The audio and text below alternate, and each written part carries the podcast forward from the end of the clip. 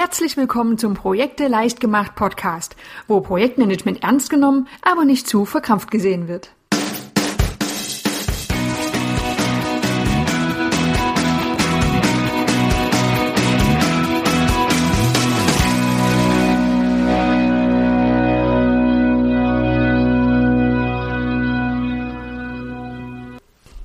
Hallo und herzlich willkommen zur neuen Episode des Projekte leicht gemacht Podcasts. Diesen ganzen Text, den spreche ich jetzt gerade zum zweiten Mal, denn ich habe gerade festgestellt, dass ich die Folge aufgenommen habe und nicht das richtige Mikrofon verwendet habe. Das klang unheimlich blechern, nicht sehr hochwertig und das wollte ich dir als Hörer nun wirklich nicht antun. Also, Kommando zurück, alles nochmal von vorn. Also spreche ich den Text und habe ja mittlerweile auch nun Übung drin. Heute geht es um eine Analysemethode, die ich persönlich ganz toll finde. Irgendwie habe ich ja gerade so eine Phase, in der ich verschiedene Methoden und Analysen vorstelle. Und diese liegt mir doch am Herzen, weil ich sie einfach sehr gern selbst einsetze. Es gibt ja speziell im Projektmanagement unzählige Methoden und Analysen, die alle für diesen oder jenen Einsatzzweck brauchbar sind. Und irgendwann hat man dann ein Repertoire an Werkzeugen, die man dann zum geeigneten Zeitpunkt aus dem Hut zaubern kann. Und viele Personen entwickeln dann auch so Vorlieben für diese oder jene Methode, einfach weil man vielleicht gute Erfahrungen damit gemacht hat oder weil man sich einfach gut damit zurechtfindet. Die Methode, die ich heute vorstellen möchte, das ist die sogenannte SWOT-Analyse. Und wenn ich jetzt nochmal so darüber nachdenke, bin ich mir gar nicht sicher, dass man das wirklich so ausspricht. Vielleicht ist das auch die SWOT oder die SWOT-Analyse. Ich bleibe jetzt aber einfach mal bei SWOT, weil ich glaube, dass die meisten Menschen das schon so unkompliziert aussprechen. Die SWOT-Analyse kommt ursprünglich aus der Strategieplanung für das Management und ist eine ganz wunderbare Methode, um dein Projekt oder auch dein Unternehmen oder dein Konzept einer Bestandsaufnahme zu unterziehen. Was ist denn diese SWOT-Analyse überhaupt genau? Diese Methode hat vier Bestandteile. Es geht um Stärken, Schwächen, Chancen und Bedrohungen. Stärken sollen ausgebaut werden, Schwächen sollen minimiert werden, Chancen sollen genutzt und Bedrohungen identifiziert werden, damit gegengesteuert werden kann. Wenn man diese vier Faktoren sammelt, dann ergibt sich ein wunderbar übersichtliches Gesamtbild des Ist-Zustandes eines Unternehmens oder eines Projektes.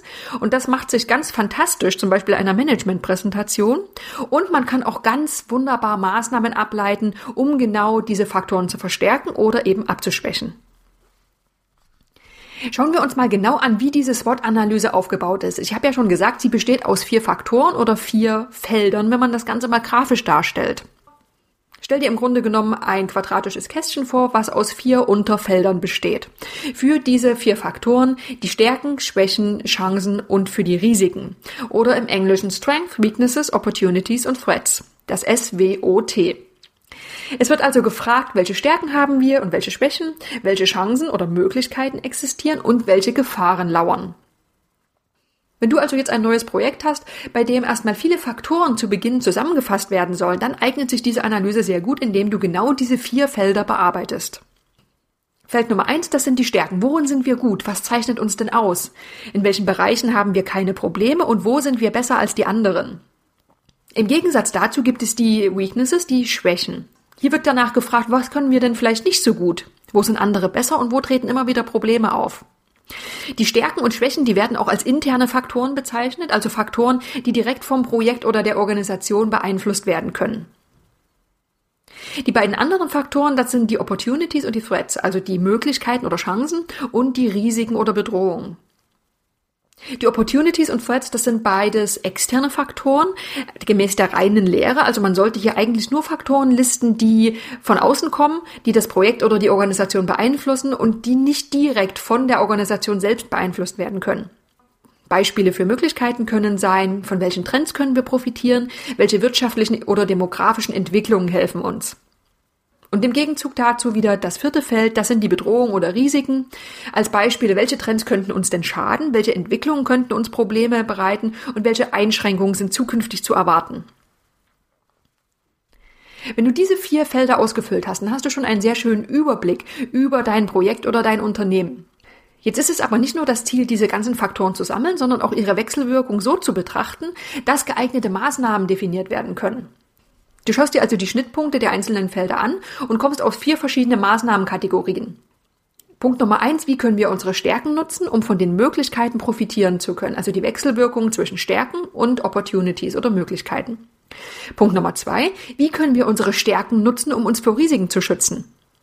Der dritte Punkt, wie können wir unsere Schwächen überwinden durch die Nutzung von Chancen?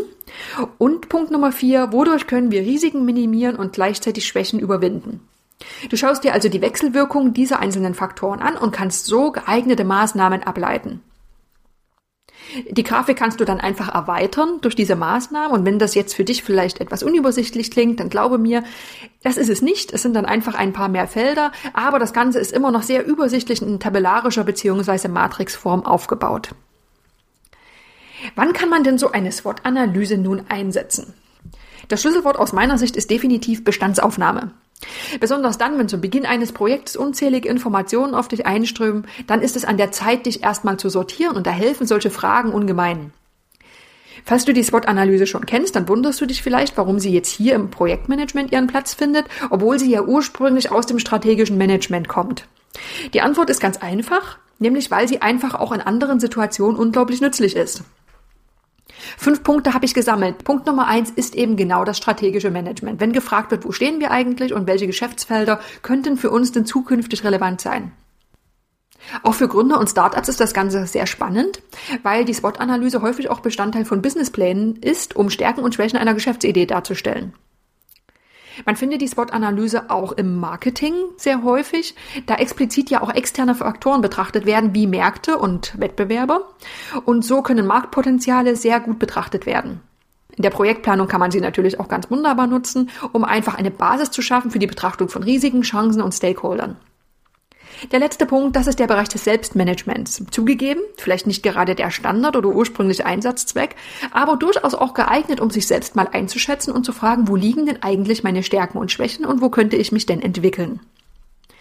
Du siehst, die SWOT-Analyse, die kann sehr flexibel eingesetzt werden, einfach überall dann, wo man vielleicht eine Bestandsaufnahme mal machen möchte oder wo man nach neuen Wegen sucht oder wo man betrachten möchte, wo denn mögliche Gefahren und Risiken lauern. Wie ist denn das Vorgehen, wenn ich jetzt so eine SWOT-Analyse erstellen möchte? Das Ganze ist eigentlich relativ simpel, weil diese Methode an sich jetzt nicht wahnsinnig kompliziert ist. Du hast ja wie so häufig die Möglichkeit, zunächst das Ganze allein oder auch im Team zu erstellen. Du kannst auf jeden Fall davon ausgehen, dass mehr Faktoren und Ideen im Team entstehen werden, weil einfach verschiedene Stakeholder unterschiedliche Sichtweisen auf dein Projekt haben. Die Erstellung funktioniert grob zusammengefasst in fünf Schritten.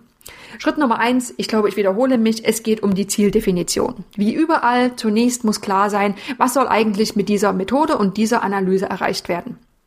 Wenn diese klare Zieldefinition fehlt, dann werden die Ergebnisse vermutlich recht undifferenziert sein und in den wenigsten Fällen aussagekräftig.